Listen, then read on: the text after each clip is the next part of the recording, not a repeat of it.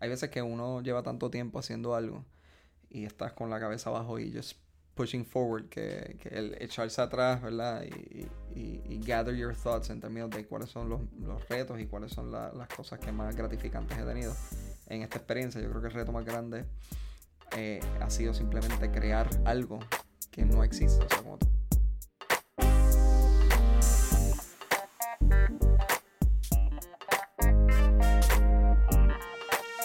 ¿Qué es la que hay familia? Mi nombre es Jason Ramos y bienvenido a Mentores en Línea, un podcast donde hablamos con empresarios e influencers responsables por las marcas más destacadas, para que así conozcas quiénes son tus mentores en línea.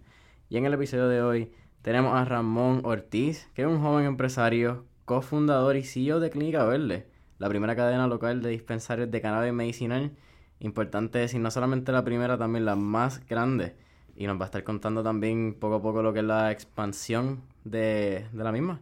Así que Ramón, bienvenido al episodio de hoy.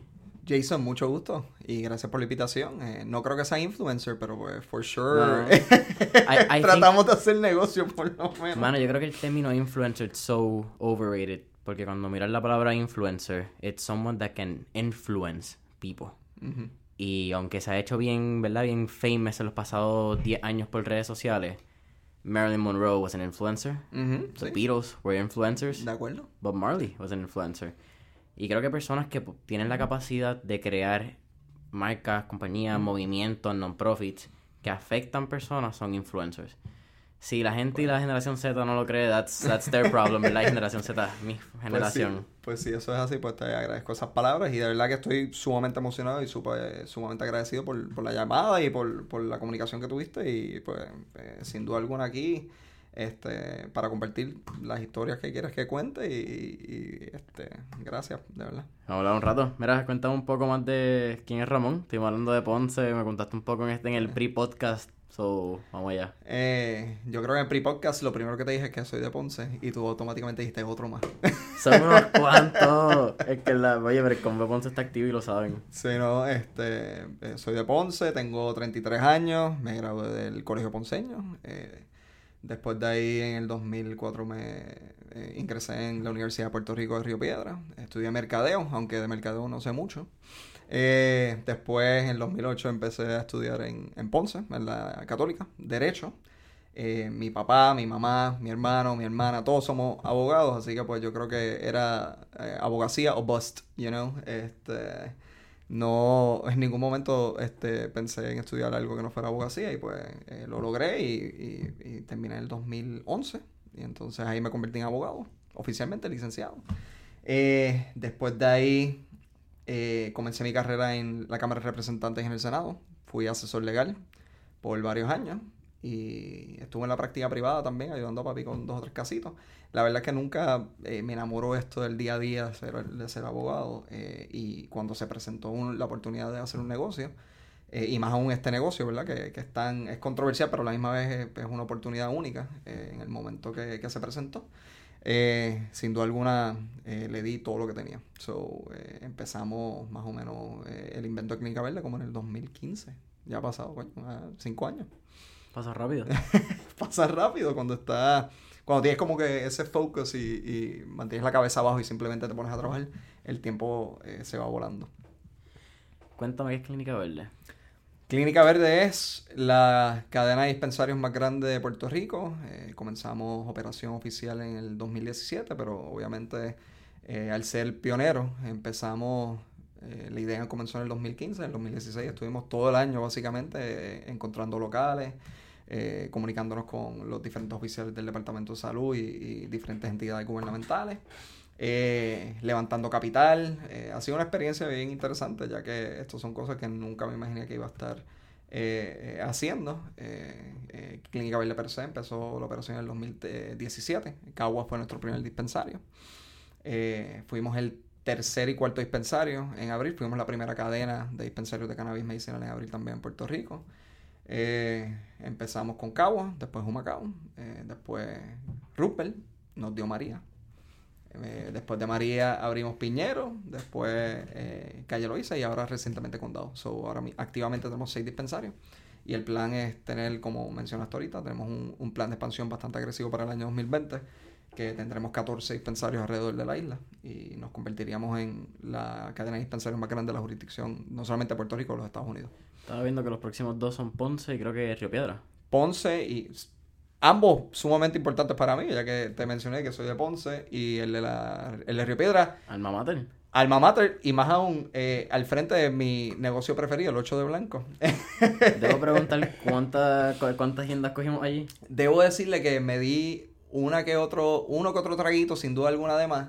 En una que otra ocasión abrí, abría el 8 de Blanco con... A las once y media. Sí, 11, 11 y cuarto, porque pues tú sabes, había que hacerlo. Tocando la puerta. Tocando la puerta y ya a las 3 de la tarde, eh, después de par de Lamborghini Shots, shout out a mis amigos Edwin Mora y, etcétera, eh, que, que, sin duda alguna siempre estaban conmigo, eh, siempre, siempre presentes en, esa, en esos eventos. Esos amigos que nunca fallan. y, pero la verdad es que ambos locales tienen hold dear to my heart, porque pues uno es en la Rambla, que, que eso es Ponce, Eso ¿verdad? es Ponce. nunca he escuchado esa calle en mi vida. No, es, básicamente el strip mall que, que, es bien importante porque el gerente de operación de nosotros, el restaurante de él, que tuvo su papá y él tuvo por décadas, eh, fue en la Rambla y pues el local de nosotros justamente al lado de, del local de él. Sentimiento Value. Y Sentimiento Value, a la misma vez pues simplemente Ponce.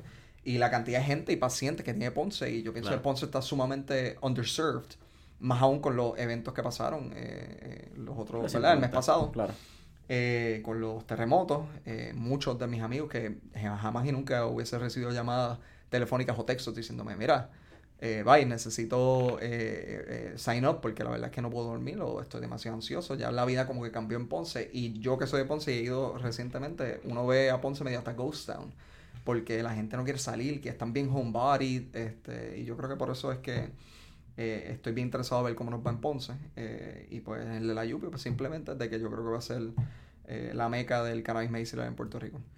Para mí es bien interesante. Estuve en Ponce hace un año ya.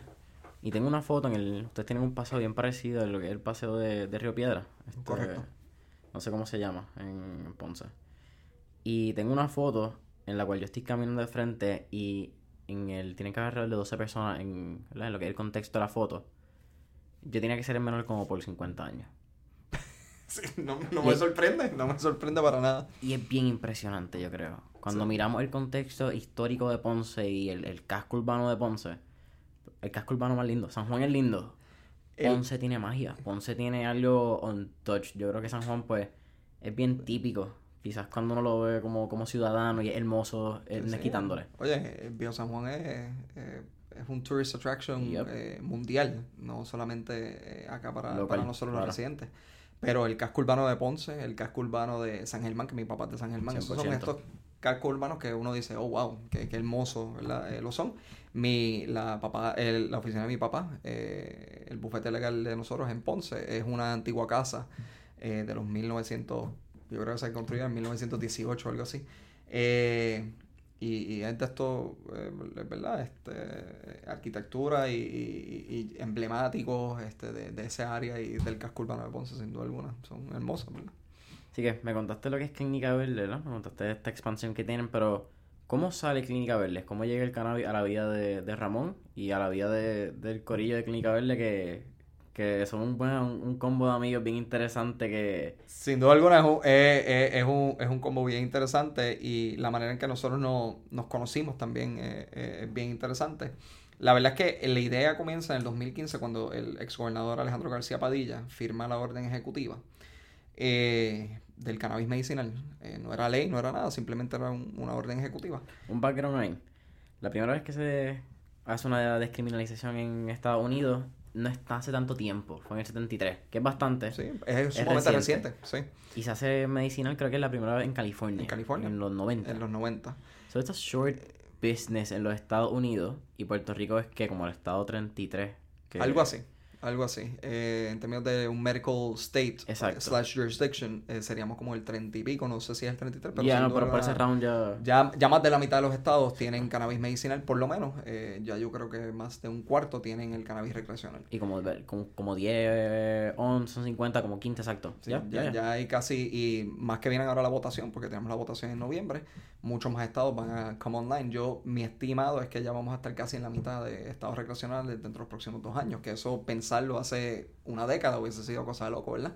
Nuestros amigos arriba en Canadá, que lo hicieron legal en el 2018, Sí. fue, ¿verdad? 2017 con la orden, eh, con el caso ese famoso eh, allá en, en Canadá y después pues el, el Prime Minister Trudeau yo creo que fue la persona que le dio el, el go ahead.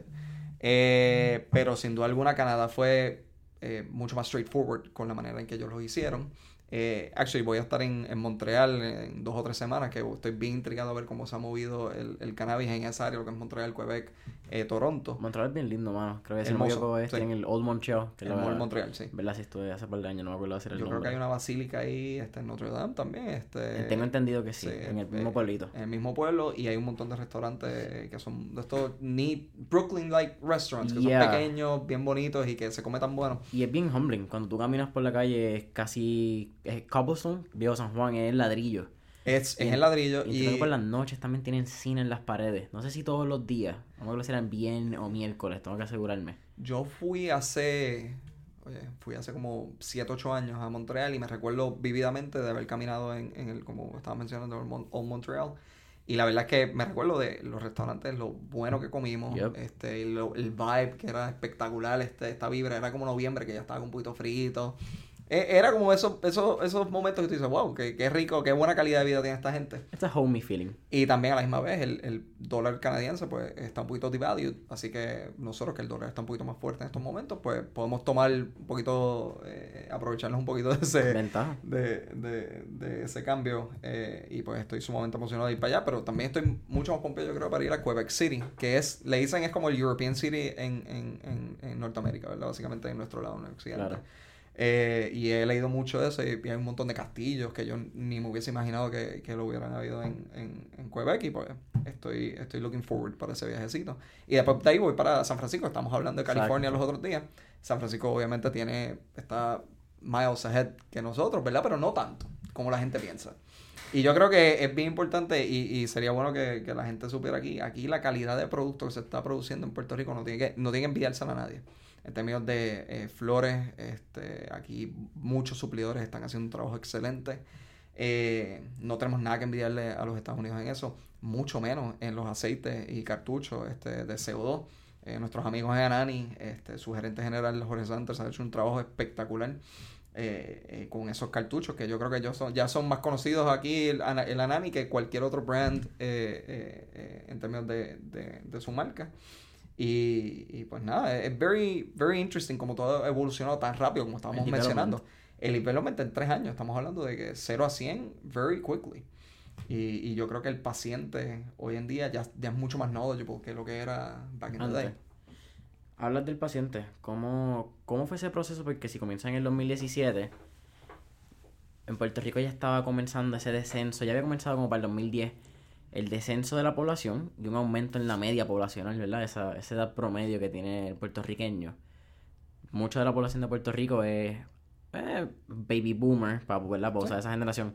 Tiene una generación mayor, mayormente anti lo que es cannabis, anti THC, porque el hemp y lo que es el CBD poco a poco ir entrando yo creo que esas vidas. ¿Cómo fue ese proceso de ese market quizás very empty, eh, entry que tuvieron con ellos y eh, enseñarles? Porque que, que educar. Eh, el, yo creo que lo más que nos se nos hizo difícil al principio, o sea, nuestro issue más grande al principio no fue el departamento de salud, no fue eh, eh, el, el crear el negocio, era el cómo uno mercadeaba a alguien, a un grupo que no es nuestro, nuestro fuerte, porque nosotros los, los socios, lo que estaban mencionando, eh, mi amigo Chris Foster, Chester Kwong, Ramón Sepúlveda y, otros que están involucrados desde el principio, éramos gente joven. Y nosotros decíamos, how do we appeal to people que nuestra media es 55 años? Y la verdad es mucha educación y nuestro staff desde el principio ha sido eh, un equipo de trabajo excelente. Eh, se lo he hecho a cualquiera en términos de, de conocimiento, de, productos, de, de sensaciones y, cómo el cannabis iba a impactar tu, tu vida o tu cuerpo de ciertas maneras, qué te funcionaba para X condición o que tuviese... Eso, eso fue un proceso de, de educación que tomó mucho tiempo, eso no, desde el principio no te puedo decir que éramos, ¿verdad? Estábamos tan, tan duros en eso, pero eh, la evolución del negocio, ahora mismo yo te puedo decir hoy por hoy, lo que nos distingue a nosotros son dos cosas, es la calidad que nosotros le damos al paciente y la variedad de, de productos que tenemos. Por ser el independent retailer más grande de la isla, te permite tener productos de muchos suplidores Y a la misma vez eso te ayuda porque el paciente, si tiene un dolor de espalda o tiene un dolor de cabeza, ya sabes qué flor eh, funcionaría o qué producto manufacturado le funcionaría también. Y, pues eso, eso es bien interesante. Vamos a hablar un poco de, de ese desarrollo de Clínica Verde como marca. Yo creo que ustedes tienen dos elementos como marca, ¿verdad? Como, como Clínica Verde. Tienen lo que, o tienen varios aspectos. Ustedes tienen un aspecto que es el 2D, y esto lo aprendí de Shaura a Miguel Miranda de Moa, que es el episodio número 15, lo pueden encontrar ahora mismo en, Apple, Google, Spotify. Y ustedes tienen el aspecto 2D, que es el logo, ¿verdad? Ustedes tienen el logo, Clínica Verde, lo que se ve en redes sociales. Tiene el 2.5, que es su branding, es su empaque, eh, con los aceites, cuando entregan la flor todo lo que es tangible en inglés, lo que es packaging, diseño, que cuando entregan el producto.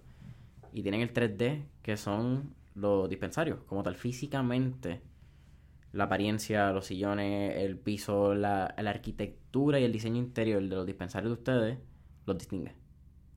¿Cómo fue ese proceso de creación? Porque tuvo que ser, bueno, yo me imagino que fue bastante diseñado y con propósito, porque ustedes saben desde un momento que ustedes me imagino que Mulan también, ustedes van a Estados Unidos y miran ciertos elementos y me dicen, y no es que Mulan uno directo, pero me dicen, cogen quizás, mira, me gusta el piso de este y me gusta cómo estas flores están puestas en aquel y estas luces.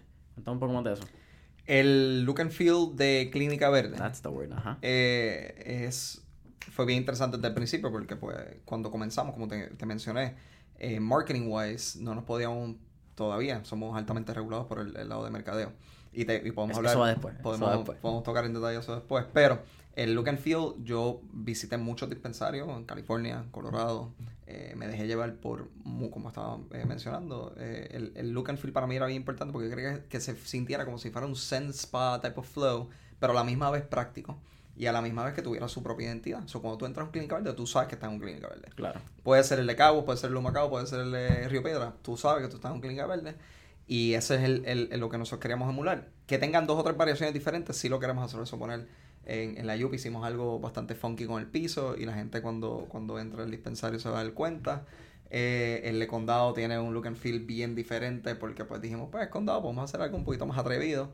Pero pues el, el, essence de la tienda, eh, sin duda alguna, mantiene su propia identidad y volvemos, cuando tú entras en un clínica verde, tú sabes que tú estás en clínica verde. Eh, y entonces en términos de el co-packing que estabas mencionando, nosotros tenemos varios co-packs eh, con diferentes suplidores. Eh, yo me, nosotros no cultivamos ni manufacturamos por el momento, simplemente somos retail. y eso nos ha dado la oportunidad de try out todos los productos que, que sabemos que son calidad. O sea, nosotros hacemos co-packing con Anani porque sabemos de que sus cartuchos de CO2 son los mejores en el mercado. en algún momento hicimos co-packing con Tropicen y queremos traerlos de vuelta. Eh, porque sabemos que sus gummies son extremadamente buenos también. Eh, y pues estamos abiertos siempre a lo mejor que hay en el mercado, tratar de hacer algún tipo de, de, colaboración porque pues nos ayuda con nuestra marca, pero a la misma vez sabemos, estamos dándole como un nod in the back, como que, hey, you're doing a great job, porque si yo estoy poniéndole el logo de Clínica Verde es porque significa de que it's a good product. It's quality for quality. Exacto, porque si el paciente al final del día, hay pacientes que no saben lo que es Anani, pero sí saben lo que es Clínica Verde.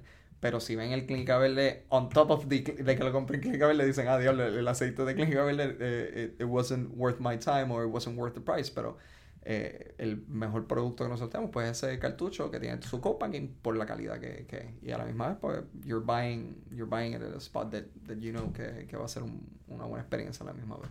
¿En algún momento ustedes tuvieron cartuchos de CO2? Sí, los tenemos. Y los tienen todavía, ok. Sí. Y lo que me imagino que hacen es Flow by Label. Sí, en, en ese... los produce y ustedes ponen diseño? Bueno, eh, por ejemplo, Anani o Herman o... ¿Qué otros peligros? IMC. Este, nosotros compramos CO2 products o butane products. Eh, con algunos hemos hecho co-packing algunos simplemente pues los vendemos como, como salen. Eh, a mí sí me gusta mucho este, la faceta nueva que son los Pure Raw Oils. Eso es el, el new facade que está, este, yo creo que acaparando el mercado. Simplemente una simple, eh, el, lo procesan una sola vez. Y es básicamente como si estuvieras eh, fumando flor, pero aceite. Porque lo que uno ve en cartucho de CO2 a veces son doble destilados. Lo que se conoce. Single distilled. Single. sí, el doble destilado es el, eh, con el CO2. Ahí que ves el color más, más clarito de los aceites. y, personalmente yo no consumo tanto cannabis, ¿verdad? Pero cuando lo hago, pues prefiero los de CO2 porque pues no, no huelen, ¿verdad? A cannabis puro. Eh, como sería fumar flor o lo sería fumar eh, algún raw eh, oil. Awesome. Cuéntame, hablamos de mercadeo. Está hablando de esa parte con mercadeo. Cuando es la ley de, de cannabis es extremadamente regulada, no solamente en Puerto Rico, yo creo que simplemente a, a nivel de Estados Unidos y cuando hablamos de nivel federal es estatal porque muchas de las marcas pues se, pues, si uno quisiera mercadearse en Facebook o en Google, en cualquier plataforma digital, pues tú lo miras a, a estatal porque a mí me vale un carajo si estoy en, en California hacer tu marketing a Miami. So, tú quieres hacer ese marketing local. Pero como no está regulado a nivel federal, compañías como Facebook, Google, simplemente dicen, X. se acabó, aquí no, como- no trate. Bueno, nos ha pasado tanto de que eh, Instagram nos ha abierto, nos ha cerrado cuentas como cuatro o cinco veces ya. Y eso duele porque cuando tienes un following de 5 o 6 mil followers, Ujú. eh, re- o sea, recuperar eso toma, toma su tiempo y duele porque tomó, tomó mucho tiempo y esfuerzo eh, llegar a ese número. Eh, simplemente put, este, el Departamento de Salud tiene unos guidelines bien estrictos y bien regulados con el- lo que tiene que ver con cannabis medicinal. Solamente ahí, o sea, el Departamento de Salud. Let's not get into lo que es Facebook, Google eh, y etcétera. Eh, nosotros somos, hem- hemos tenido suerte porque pues nuestra nuestra aplicación, que invito a todos los pacientes que, que nos estén escuchando o vayan a escuchar este podcast, download nuestra aplicación de Clínica Verde, porque vas a estar recibiendo todas las ofertas que nosotros tenemos eh, día a día, todos los días tenemos ofertas diferentes, y, y esa ha sido la herramienta yo creo más eficiente en términos de mercadeo eh, para llegar directamente a nuestro end consumer, que son los pacientes, y como aquí nosotros tenemos, estamos hablando de 120, 130 mil pacientes, no, no es un, eh, o sea, el, el tener es- esa capacidad de, de ir directamente a estos pacientes, pues es lo que hace worthwhile eh, el tener, invertir en una aplicación. Algo que también que ustedes han, por lo que estamos hablando, ¿verdad? Ese, ese branding, ese info que, co-packing, como lo estabas llamando. Pero eso, eso es una inversión a marketing a largo plazo. Bueno, sí, sí. Eh, el branding idea, yo creo que tiene que ver con, o, sea, perdón, el co-packing idea tiene que ver lo que tenemos que, quiero expandir upon nuestra marca, o sea, y estamos buscando ver cómo podemos hacerlo dentro de los marcos de la ley. Eh, y, eso para mí es bien importante, que cuando yo se lo diga compliance, que yo creo que es el departamento que con el que yo más converso y cuando las muchachas me dan el go ahead es porque pues este podemos impactar, ¿verdad? Este, y maximizar el potencial de la marca. Eh, el equipo de mercadeo de nosotros ha hecho un trabajo espectacular. Eh, Shirley, eh, Gabriela y el resto del equipo, eh, nosotros tenemos un, un YouTube channel que eventualmente yo creo que va a eso va a ser un, un, un boom, este, Clínica Verde Educa. Eh, y a la misma vez estamos tratando diferentes eh, maneras de, de llegar a ese, a ese paciente o esa persona que no, no conoce todavía cómo, cómo conseguir su licencia. O ese paciente que simplemente está extremadamente perdido. O, ese, o esa persona que consume pero no quiere ser el licenciado, los beneficios de tener la licencia también. O sea, hay mucho, mucha, muchos renglones que, que todavía faltan por, por, por expandir upon. So, eso es, es parte de nuestro everyday struggle. Menciona Instagram. Yo creo que es bien interesante porque pasa a nivel nacional. Vemos si eh, hay muchas páginas y lo que, ¿verdad? Los niche influencers, que es lo que siempre ha estado y lo que se ha puesto moda en los pasados 5 años en Instagram. Estas páginas de 100, 150 mil followers con que ponen fotos. En este caso en Estados Unidos, muchos de ellos ponen fotos y videos de mucha gente fumando y, y cosas bien al garete, en verdad. Son cantidades exorbitantes, muchos de los videos que suben. Y esas son las primeras que se van porque yo creo que mal representan una, una industria completamente. Que Claro. le afecta a ustedes en, en marketing. Bueno, eh, las decisiones que se toman allá pues nos afectan directamente a lo, lo que estamos haciendo acá. Y a la misma vez acá también eh, hay mucha gente conservadora y ven algún post de Clínica Verde con maybe un- un- una foto de un- de una flor o una moña o whatever. Y de pronto le dan report y, y se activan eh, mucho, mucho este, troles. Y nos ha pasado no solamente a nosotros, a otros compañeros de la industria, que la gente está reporting all the time y pues nos tumban y tenemos que volver a, a llegar allá porque pues, Instagram, como, como sabes, es, es esa plataforma tan importante de que día a día la tenemos que utilizar. Yep. Eh, yo creo que está un poquito más importante que Facebook, per se. O sea, yo ahora mismo yo creo que utilizo más Instagram que any other eh, thing. Yo ahora uso Instagram y Twitter y ya. Esas son mi- mis plataformas. Sí, es que eh, Facebook se convirtió en un monstruo. Y como yo creo como fue ese primero que hizo un mainstream tan grande, pues se convirtió en el everybody has one. Sí. Porque la incidencia de tener cuenta de Facebook es bien alta. La incidencia de usar Facebook, ahí vemos un Un dip. yup bien grande. It's not it's, it's a huge drop. Pero entonces, esa parte de, de la flor, yo creo que es lo que más indigna mucho a mucho del consumidor por la edad. Y no solamente es el estigma que tiene la flor. Porque o tenía, más que nada. Yo creo que el cannabis per se, en algún momento, cuando nosotros comenzamos, tenía, teníamos todas against us, tú sabes, era bien difícil. Yo en algún momento dije como que no vamos a prosperar esto, yo creo que esto no se va a convertir en ley, this is not gonna happen, esto fue un, tiramos unas balas locas al final del día, o sea, nuestro primer business venture pues un, un fail y pues obviamente uno se, se, se despompea, pero al final del día yo creo que en el transcurso de los años estamos viendo de que ya a los pacientes yo creo que simplemente no le importa, no le molesta, al menos que después que, de que uno sienta algún tipo de alivio. Claro. Nuestra media de pacientes, para que sepa, son 52 años. Sea, nosotros no es como uno pensaría de que lo que va a los, a los dispensarios son chamaquitos, son gente joven.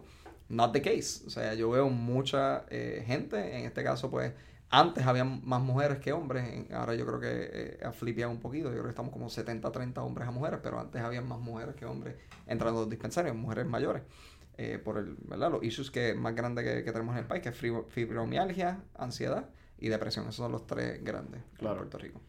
Me, imagino que hoy también esa parte de, la, de las edades, cuando vemos chamaquitos y jóvenes, no necesariamente tienen el budget y la capacidad económica para, para para consumir este tipo de productos. Hay obviamente una, una variedad de productos que, que, atacan a todo tipo de, de budget y de bolsillo por, la por esa bichuela. Pero el, ir a un, dispensario no es barato. ¿Cuánto la, la compra media no son 20 dólares?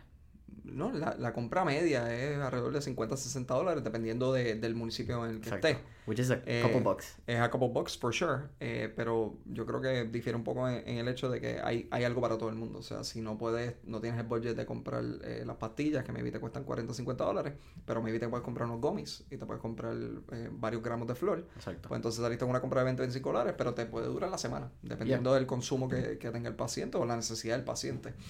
Eh, nosotros somos eh, en, en, Clínica Verde, yo creo que algo de lo, nos distingue es que los muchachos, este, tenders que trabajan ahí, saben de que esto no es push venta, es push que el paciente regrese y que se sienta a gusto de que pues lo que se le dio la primera vez, oye, me funcionó. O no me funcionó, pero quiero tratar esto porque pues por lo menos me diste un buen insight en, en, en mi condición. Lo que estamos hablando yo creo que se ha convertido en en algo sumamente importante para cualquier persona que está creando, cualquier persona está creando o tiene actualmente una marca, compañía, servicio, whatever, anything that involves a customer. It's value driven purposes. Eh, ¿Entendés? Your ROI, yeah. Si antes ROI era return on investment, para mí ROI es return on interaction. La interacción con el cliente. De acuerdo, 100%. O sea, la interacción con el paciente, yo creo que es, eh, volvemos, de las cosas que yo creo que somos, y mucha gente, muchos amigos míos, este, nosotros we take the good with the bad, pero la mayoría de las veces la gente me llama y me dice, mira, me encantó cómo me trataron. Y, voy a regresar porque pues me trataron bien y, con respeto y, y, me dieron lo que yo quería, o sea, no, ni más ni menos, simplemente pues llegamos al, al, al punto que queríamos llegar y, y, tener una variedad de productos también te ayuda a tu ser flexible con, con el paciente y decirle, mira, que hay bastante, pick and choose what you want, this is what I think you should get. Eso, eso también es bien importante. Me, y imagino que cuando estaban diseñando esa parte de la experiencia, de que, que lo mencionaste, pero imagino que lo resalta y cada vez es bien... No quiero decir overwhelming, pero es satisfactorio, es la palabra, es bien satisfying. Cuando tus amigos te dicen eso, porque imagino que fue esencial cuando lo estaban creando, que la experiencia del botender, de la seguridad, del diseño, que lo estamos hablando, ¿verdad? Ese in-house experience, porque era algo nuevo, era lo que estaba rompiendo el mercado y era innovador. Dentro de, ¿verdad? Lo que es la palabra innovador y innovación. Oye, si tú eres una persona que tiene 50 años, de pronto entras a un dispensario de cannabis porque no puedes con el dolor, eh, que mucha gente eh, tiene, experimenta eso, esos problemas y de pronto llegas ahí, tienes un guardia que está verificando, está, está armado, este, entras aquí, un, un joven, ¿verdad? Este, una persona, porque la mayoría de nuestros botenders son, son jóvenes. Eh, eh, y, y como, como que tomar este, este tipo de... Es, bien difícil just taking that first step. O sea, lo que yo me he dado cuenta de que una vez el paciente entra y pasa por la primera experiencia y dice, oh, y, y después pues consume el producto y le funciona ahí es cuando uno, uno se siente como un poquito gratificado, como que, ok, por lo menos tomé la, la, el primer step para, para get better. Este, y ahorita yo que estamos hablando del CBD. Eh, yo soy un super fan del CBD y, entiendo que el CBD este, en los próximos años se, va a ver mucho más eh, mainstream de lo que hemos visto, ¿verdad? Porque ha tenido un empuje bastante... Eh, estábamos hablando de eso de Las Vegas Eh, en la convención que fui en, en diciembre, yo creo que el 60% la CBD, tú sabes, una cosa absurda que me sorprendió mucho y, yo creo que eso también tiene que ver con, o sea, ese, ese, ese primer paso quizás sea el CBD antes de llegar al THC. Exacto. Maybe.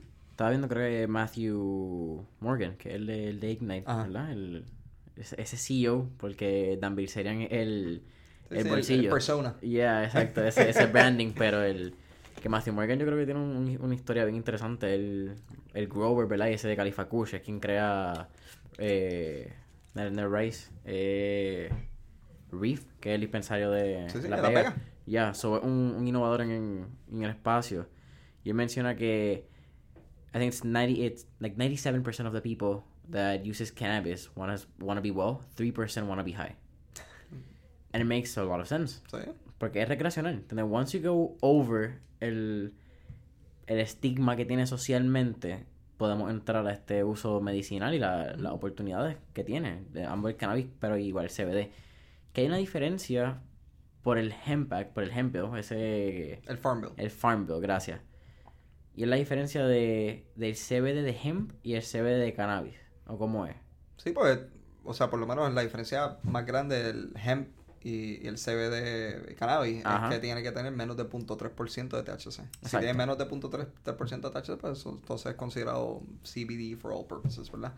Eh, y pues depende de cómo lo utilices y cuánto THC tenga de verdad, pues ahí es cuando viene el, el differentiator.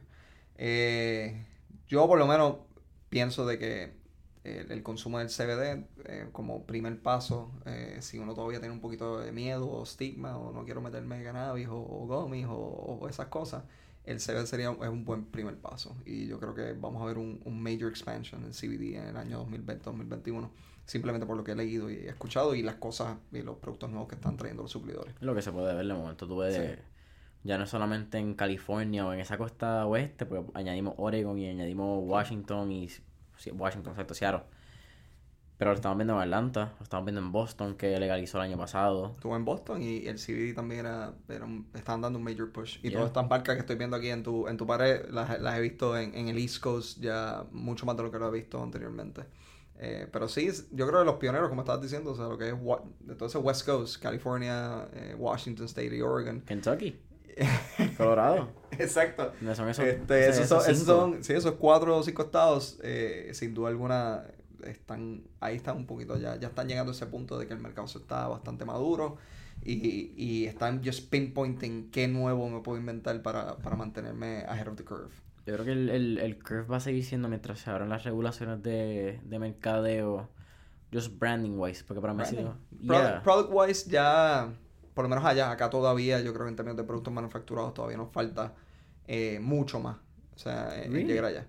Bueno, sí, en edibles yo creo, en, comestible. En comestible yo creo que todavía tenemos mucho más que, que abarcar en, el tema.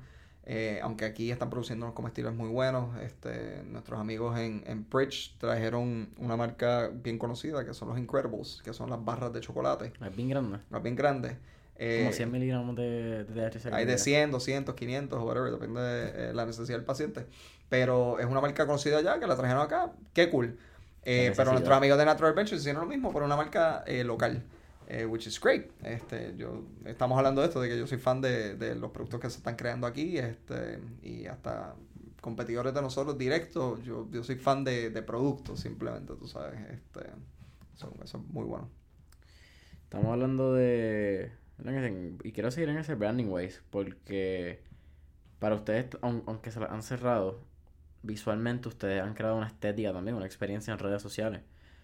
¿Por qué los distingue? Ustedes no solamente quieren, ustedes también quieren atraer nuevos clientes, que se ha convertido yo creo en algo muy interesante en la industria porque hay una saturación de mercado en términos que no, no quiero decir saturación porque a la misma vez que uno verdad más clientes y más personas llegan pues es bastante equivalente a la cantidad de dispensarios por área o whatever. Pero por lo menos San Juan a Torrey. Bueno yo te puedo decirle que sí hay una saturación del mercado. O ah, sea nosotros al principio me corrigieron por estar hablando. la, la idea era que íbamos a, a que, que, los dispensarios iban a estar este, regulados en términos de hasta la cantidad de dispensarios y hasta por municipios en algún momento lo hablaron. Y de pronto nos cambiaron el juego y ahora mismo, year 3, nosotros tenemos 6 abiertos con el plan de llegar a 14 y el plan de expandir tan agresivamente fue de que de pronto hay 130 dispensarios hoy. Y la idea es de que en Puerto Rico potencialmente hayan 200, 250. Para la cantidad de pacientes que hay en un medical market, eso es, demasiado. Y va a pasar como en Colorado, que si se mantiene como un medical market, varios de estos dispensarios, triste decirlo, ¿verdad? Pero pues quizás no, no duren mucho por el hecho de que es que es demasiada competencia y tú vas a tener que estar vendiendo unos precios tan absurdos de que no vas a hacer ningún tipo de margen y simplemente you're, you're just not going to be able to handle it. Economics 101, Eso es 101, eso, eso es lo que hay. Y, y, pues estamos viéndolo, o sea, yo he visto ya varios dispensarios que están struggling y entonces tratan de undercut prices. Es bien fácil tú bajar de precio, pero cuando tienes que volver a los precios que, que te actually eh, generan algún tipo de margen, eh, la gente no va a volver porque pues ya bajaste. So, yo prefiero, y nosotros contamos de que pues los puntos estratégicos que tenemos en términos de la isla eh, y, y, nuestra cantidad de, de, productos que, que, podemos traer a la mesa es lo que nos está eh, manteniendo a flote y pues tenemos eh, una buena acogida con el público por el hecho de que pues, el servicio y la calidad está ahí siempre. O sea, if you go to Clínica Verde, vas a, por lo menos estás seguro que el, el, servicio de calidad va a estar ahí. Algo que pasa en Puerto Rico con la ley también es que técnicamente no se puede fumar, combustionar, esa combustión del THC. Y si no me equivoco, tiene que ver mucho por lo que son los efectos eh, médicos del THC. Pero cuando uno combustionas, cuando uno quema, quema el THC a una temperatura, eh, you overheat it, you burn it pretty much.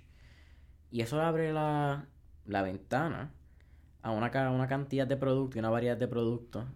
una gama de productos una mucho más Exacto, esa es la palabra. Como las tinturas, eh, los tópicos. Las pastillas, eh, ahora vienen unas mentas. Eh, el Honey Sticks también lo he visto. Eh, hay unos Honey Sticks de nuestros amigos de Farma Verde. Este, sí, pero es un producto que, que, a la gente le ha gustado. Y están las galletas, los brownies, todas estas cosas. Eh, y, y, pues en Puerto Rico, como bien mencionaste, nosotros no combustionamos, sino este, vaporizamos. Exacto. Y la flor se vaporiza y el aceite pues también se vaporiza. O sea, los concentrados. Los concentrados, todo tiene que ver. Pues volvemos. Este, Puerto Rico es sumamente regulado en ciertas cosas nos dan nuestro leeway, pero la mayor, o sea, el mercado es bien regulado eh, en términos de, del, del product eh, que tienes. En algún momento no, eh, no nos permitieron la venta de los KIF y, los extractos, como el trim y toda esta cosa. Entonces, de pronto, como salieron una carta ejecutiva diciendo, sí, sí, no, it's okay, you can sell it. so, a la misma vez que nosotros también estamos aprendiendo, el Departamento de Salud está aprendiendo with us. y han sido, yo creo que mucha gente quizás no entienda, pero es bien difícil tú tratar de emular un estado, que en, este caso nosotros nos copiamos básicamente la ley de Colorado, pero a la misma vez tratar de criollizarla y decir, ok, nosotros queremos hacer our own thing. Y, y, el Departamento de Salud también estaba como que, oye, estamos hablando de gente de que pues maybe nunca en su vida han, tocado este tema. Pues, you're, you're, learning as you go. Al igual que nosotros en este negocio, we learn as we go. Interesante porque la ley corporativa de Puerto Rico copia de Delaware. Correcto. So, interesante cómo... cómo If it ain't broke, don't fix it, ¿verdad? So, si, una, si es una buena ley, y, en, el caso de Colorado, una, una, ley, la ley que ellos tienen es obviamente mucho mejor porque es una ley recreacional. Nosotros queríamos emular el, el, el Merco para eventualmente hacer el recreational. El core value. Yo creo que el, el recreational, en este caso, yo, a mí me gusta decir el término adult use, eh, sobre 21 años y que sea, este, que tenga los parámetros bien, bien, bien hechos. Eh, eso es lo que yo quiero. Yo no quiero ese recreational just because. Este, tiene que ser algo bien hecho, que también que la gente que estuvo estos tres o cuatro años eh, busting their butts, este, trying to make this industry work, pues tengamos algún tipo de beneficio de, de, que después no venga a entrar gente cuando ya sea recreacional y pues entonces aquí sí que va a ser el Wild Wild West de cannabis. Pero eso es hecho interesante porque Puerto Rico protege su sus fronteras, por poner esa palabra, Nuestro, nuestros bordes, nuestras playas las protegemos por ser islas y no permiten que productos de con THC sea importado. No, es que eh, no puedes no puedes importarlo. O sea, en ningún eso es interstate commerce, estaría este, violando leyes federales. Eh, en el caso de nosotros, todo lo que se consume en Puerto Rico puede ser cultivó, se manufacturó todo en Puerto Rico. O sea, todos los productos, las flores, los productos manufacturados. Son unas preguntas que más me preguntan, que me hacen, eh, where do you get this from? Pues, aquí. aquí. el suplidor. El suplidor, el suplidor, suplidores están aquí y, volvemos. Aquí las fábricas, yo he ido a fábricas en Colorado, en California y las que están aquí en Puerto Rico son top notch eh, y la gente que la está corriendo, muchos de ellos son gente seria. Este, te puedo decir de nuestros amigos de lo que es Hanani, IMC, Preach, eh, ¿sabes? son facilidades prime eh, en Puerto Rico. Eh, los otros días recientemente fui a una fábrica que, de un grupo de Macao que se llama Greenlander, también tiene una facilidad espectacular. Y ahí es que tú, uno se emociona porque dice, oye, how we've grown. O sea, estamos hablando de que estas flores que están de potencia de 25 o 30%, en Estados Unidos, maybe you don't see that. O sea, 22, 20, 22, es lo común. la media sí, como 22, 23, which is great, porque el, el por ciento de THC también depende del de, el cannabinoid pr- profile que tenga cada, eh, cada flor o cada cepa.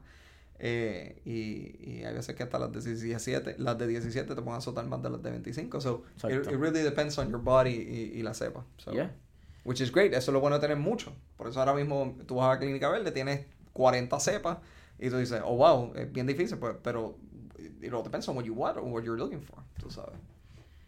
Estamos hablando de Estados Unidos, vemos que, que estados como Colorado son estados maduros, ¿verdad? Son estados que, que ya aprendieron, son estados que ya han tenido, ya han cogido su cantazo. Estamos hablando de productos. ¿Qué producto tú podrías ver allá que, que podría adaptarse bien a Puerto Rico?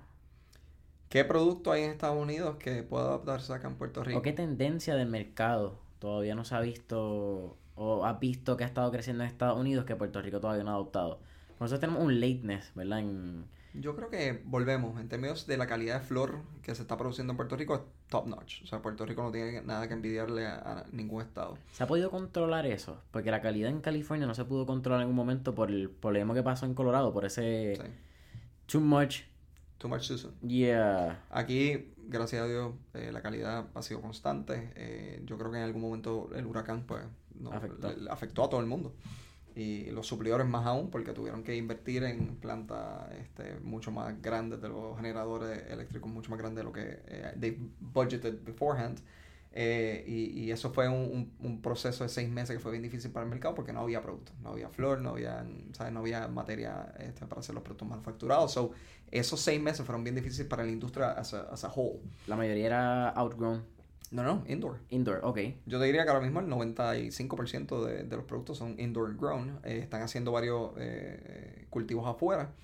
Pero yo veo de que el cultivo afuera más que nada sería para, para este, just process it, porque la, la calidad de la flor no va a ser la No se controla, tampoco. no puedes No, controlar el ambiente. Por lo menos yo, yo veo que mucha gente está tratándolo y maybe they'll perfect it, pero right now no, no es el caso. O sea, Se parece a, no sé si has visto Narcos. claro. Eh, it's pretty much Sí, that, el campo de sin semilla que el garete.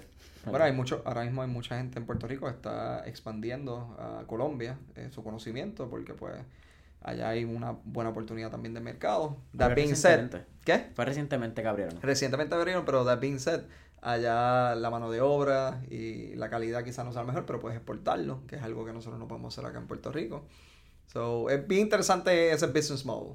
We can sit- Ah, porque eso es relaciones internacionales. ¿Eso es comercio internacional? Sí, pero, técnicamente? pero es eh, Colombia permite la exportación del cannabis. A, a eh, México permite la importación de cannabis, pero no puedes producirla en México.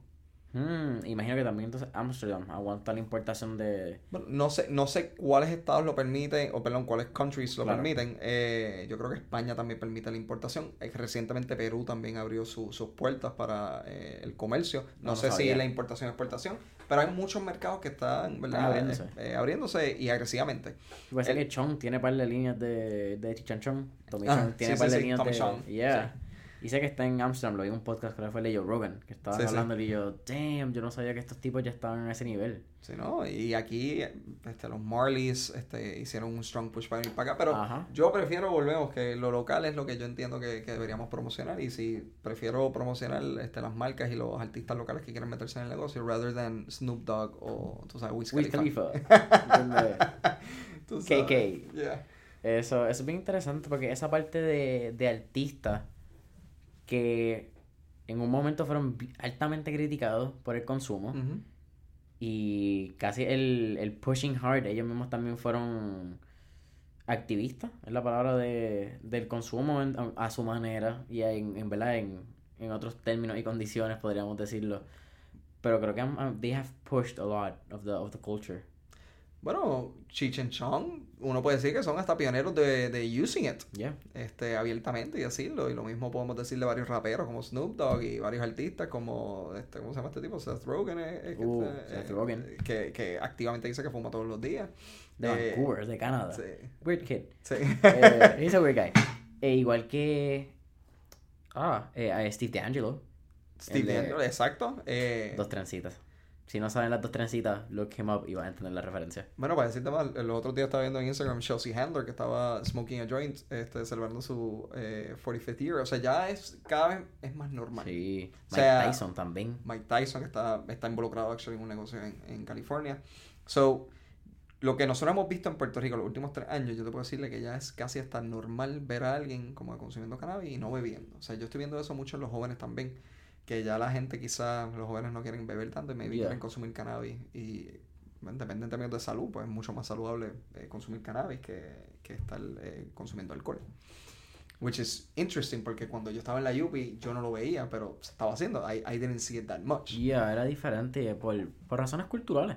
Creo que fue en el tre- 1937 cuando se hizo la, esa descriminalización en los Estados Unidos de, del cannabis. O Ujú. En ese momento que fue como que visto negativamente completo a nivel de, de estatal, eh, federal, por el Federal. gobierno. donde Fue, fue completamente gubernamental. Incluyendo el hemp.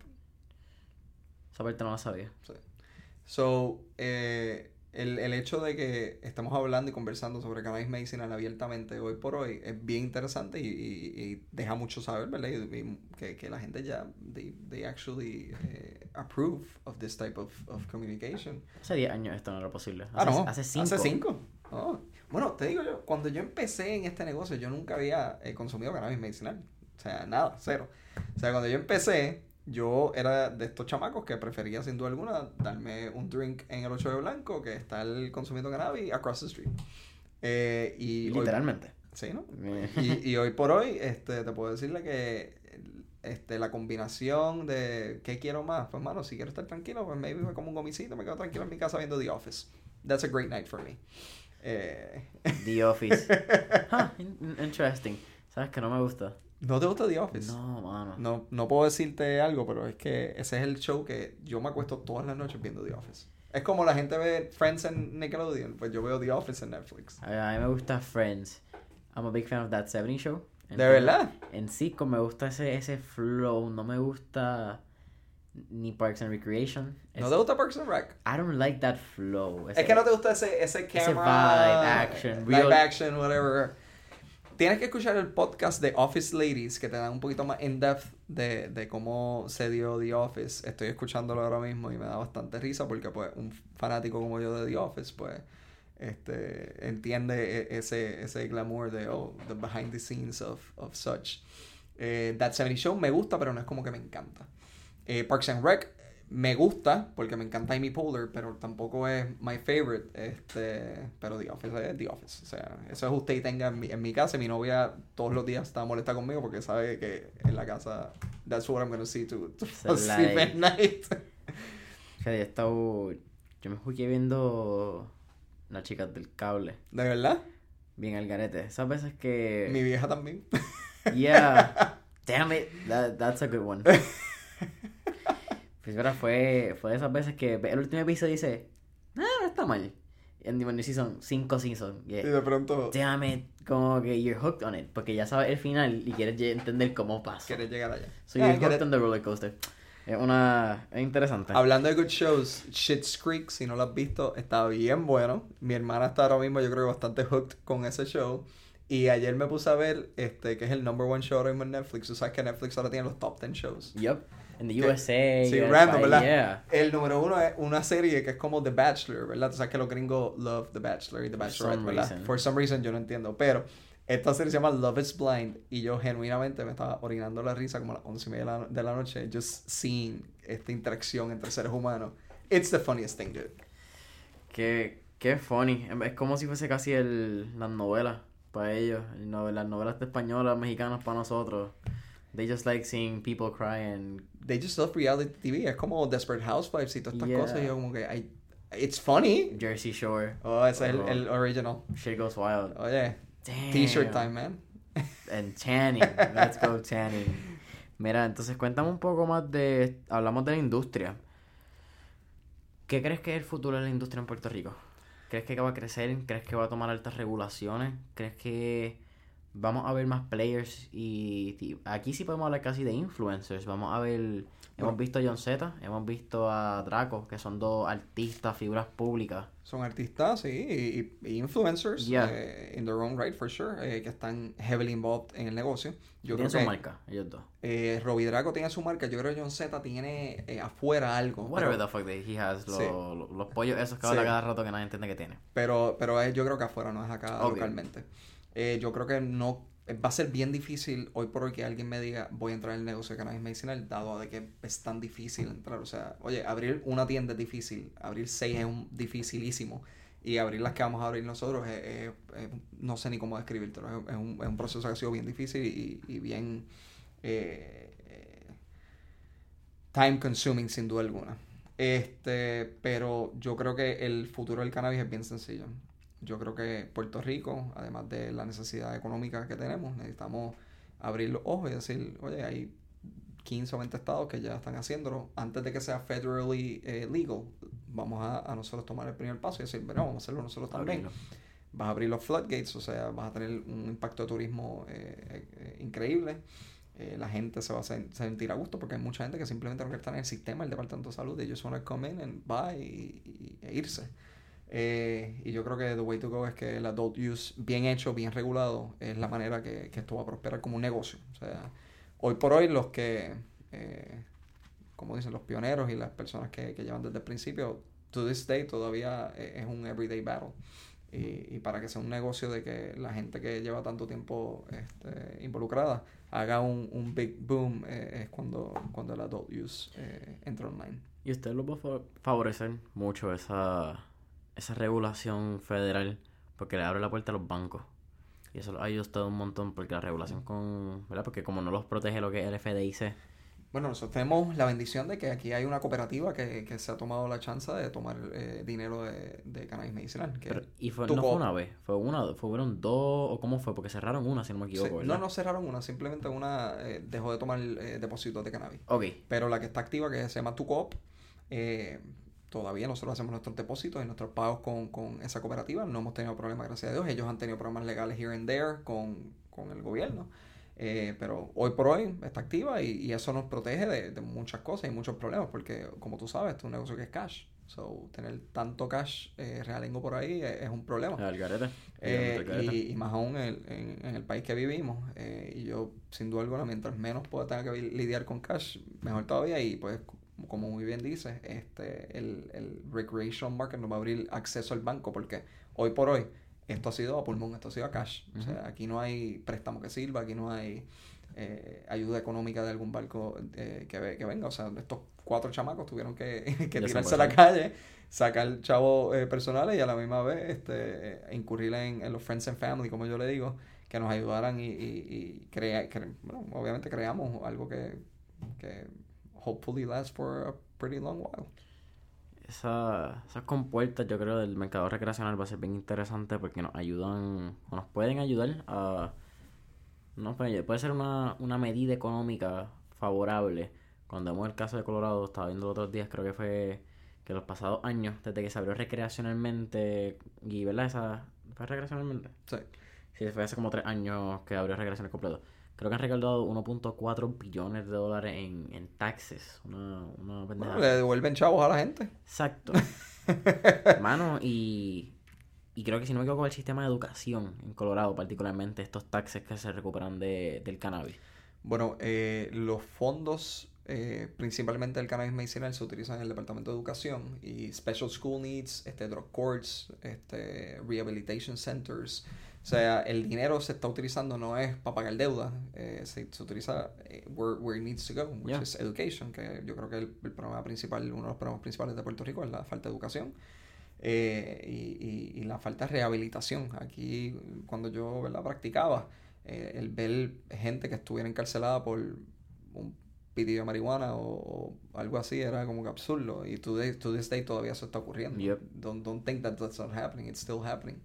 Eh, precisamente por eso es que yo creo que tenemos que hacer algún tipo de reforma y, y, y really do things right. Y cuando te digo de que el, el, marco legal para el adult use tiene que incurrir, tiene que, tenemos que hablar directamente de algo hay para el fisco, yes, tenemos que, que ver con la situación del país, pero también algo tiene que ir a las escuelas, o sea, a las escuelas públicas, el sistema y al drug courts y, y rehabilitation centers. Sí, es que creo que el mismo Steve DeAngelo, que tiene el, un proyecto que se llama The Last Prisoner Project, y es de eso mismo. Eh, no me equivoco, le brindan lo que es la asistencia legal para la. No, no sé el término correcto, la revisión del caso. Me imagino que será a nivel eh, legal. Porque son personas que han sido arrestadas por eso mismo, por el. No por la venta, sino por la posesión de, de cannabis en Estados Unidos. Y ellos le dan esa, esa asistencia económica legal la, para, para esos presos que han sido encarcelados por, por equipo por Jerry razón, ¿verdad? No, no sé de eso, pero me interesa sin duda alguna leer eso, así que si tienes algún link, Sí, me te lo me envío. lo envías. Súper, te lo enviaron.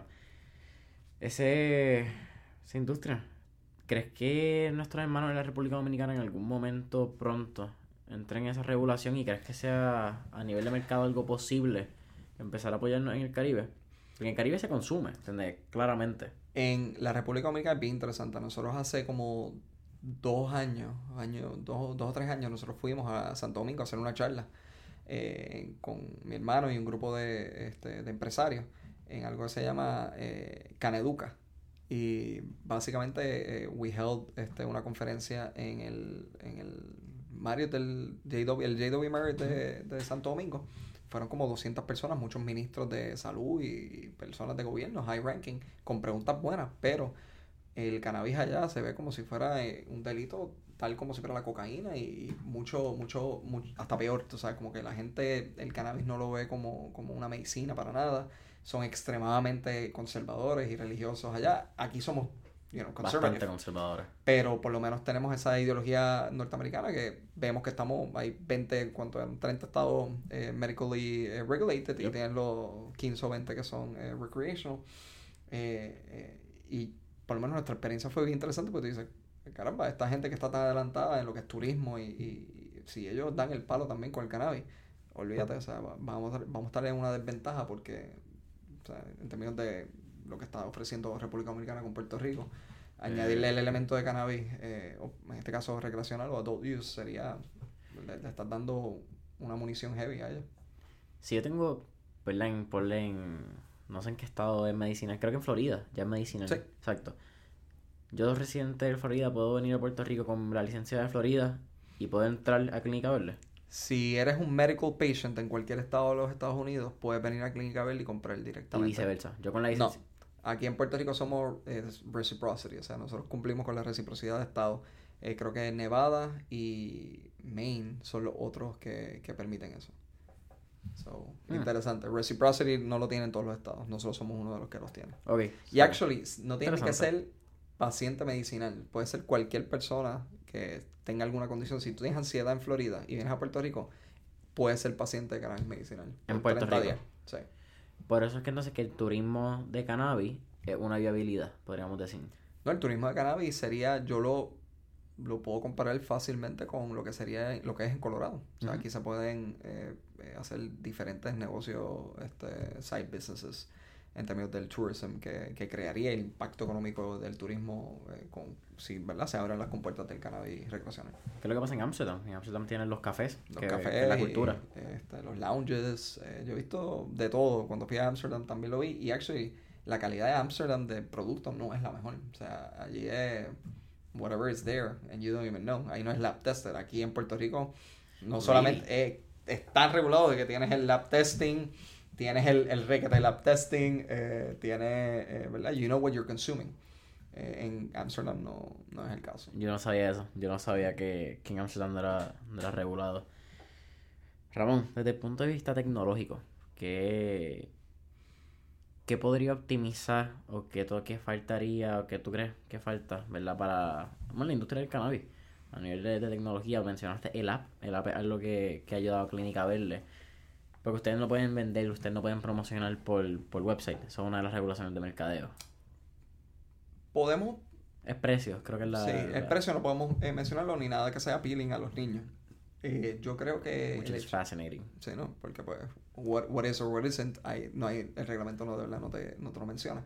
Eh, yo te diría que en términos de tecnología eh, hay varios servicios que están coming online, algo, un, un app que se llama Green Direct, que es súper bueno.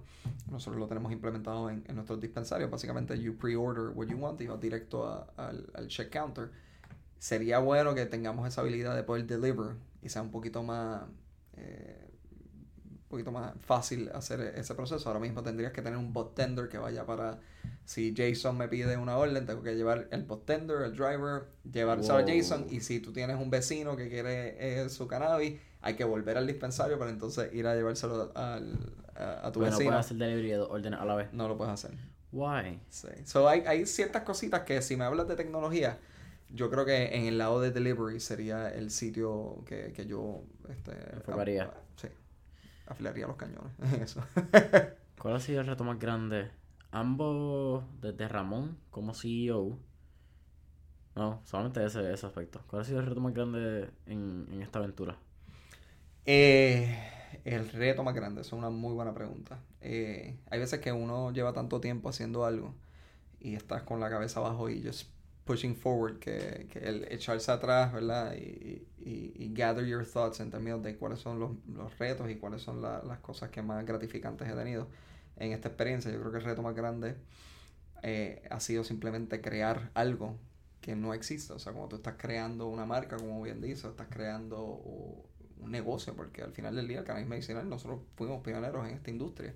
El crear algo from scratch es extremadamente difícil y cada por eso es que yo pienso que le tengo tanto respeto a la gente que es bien creativa, porque just coming up with any idea es algo que, que merita como con un aplauso, sabes, porque yo sé lo difícil que es montar un negocio, o sea, montar un negocio no es fácil y más aún eh, cuando tienes, ¿verdad? Cuando creces a la escala que nosotros estamos creciendo. Ahora bien, lo más gratificante es decirte de que ahora mismo tenemos más de 100 empleados bajo Clínica Verde. La meta es llegar a 500 empleados, que yo creo que va a ser en el 2021, ya vamos a estar más o menos en ese número.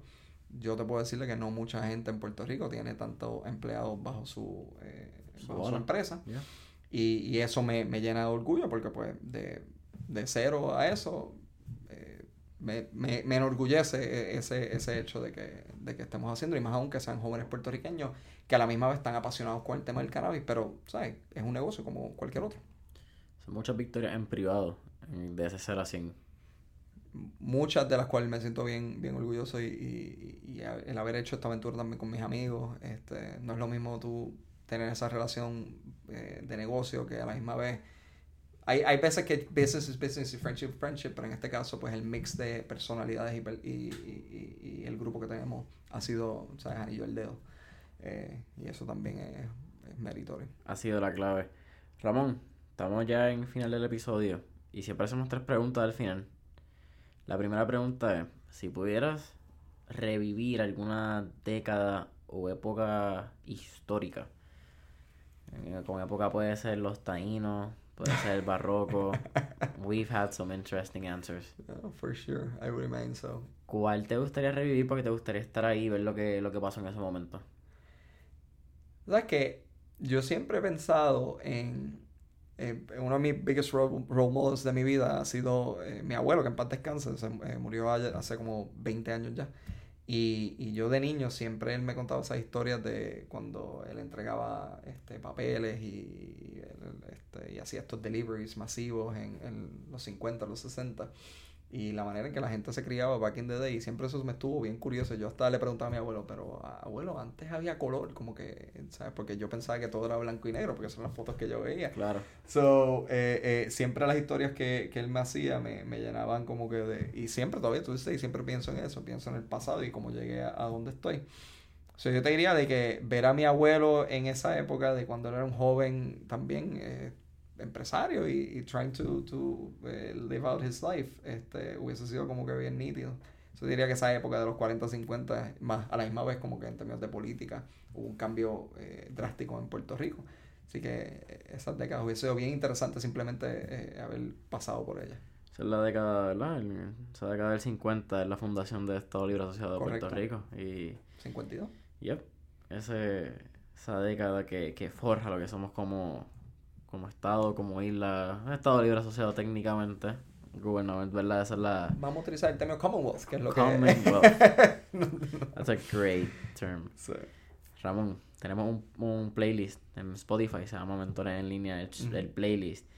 Y tenemos las- todas las canciones que pompean a los pasados 15 entrevistados, 15, al momento que salgan este episodio, yo no sé, son más de 15, pero verdad cuando grabamos estarán 15.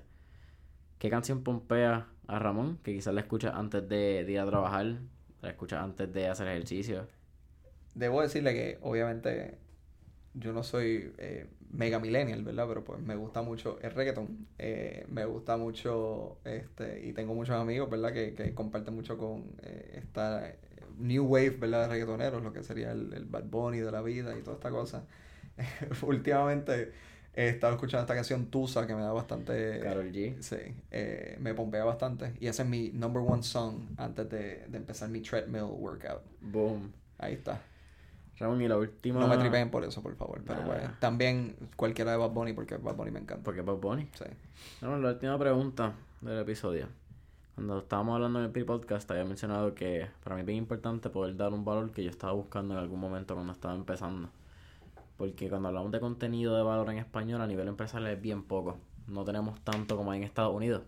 Hay 700.000 podcasts en lo que fue el último censo ese de, de Spotify, si no me equivoco, fue quien hizo el censo.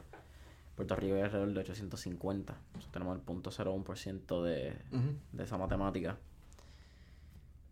Y, ¿verdad? Mucha de nuestra audiencia está entre los 16 y 21 años. Y esos años son formativos y son decisivos en la, en la vida de un, de un hombre o una mujer. Porque son esos años que tú estás entrando a universidad o estás saliendo de, de high school. Es un momento donde tus papás, tu familia, la vida itself te está empujando a tú decidir qué tú vas a hacer por los próximos 30, 40, 50 años de tu vida. Pero tú no has vivido, tú no sabes lo que es la vida técnicamente. ¿Cuál sería ese tip y ese valor que, que Ramón Ortiz le daría a los escuchas de Mentores en Línea? Eh, eso, excelente. Este planteamiento y, excelente pregunta. Y te agradezco, ¿verdad? Que, que la compartas. Yo tengo 33 años. Yo todavía pienso de que no he vivido nada. O sea, hay veces que uno piensa de que pasan los, los días y pasan los años y uno dice que está aprendiendo. La verdad, cuando tus papás dicen uno aprende todos los días, es la verdad. Todos los días uno aprende algo nuevo, sea del negocio, sea de la vida, sea de alguna asignación, sea de alguna materia, eh, sea, cualquier cosa. O sea, simplemente la vida es, es- es hermosa y, hay que disfrutársela al máximo. Eh, si yo fuera a hablarle a un Ramón Ortiz a los 16 años, a los 21, a los 25, porque hay diferentes etapas de, de la vida de cada uno de nosotros, ¿verdad? A los eh, escuchas de este podcast, si tienes, estás en high school, yo te diría de que estás pensando en college, oye, toma la decisión que más, más hacerte a, a ti. Estudia lo que tú quieras, porque pues en ese momento you'll find yourself en- dentro de college a ver lo que uno quiere estudiar de verdad.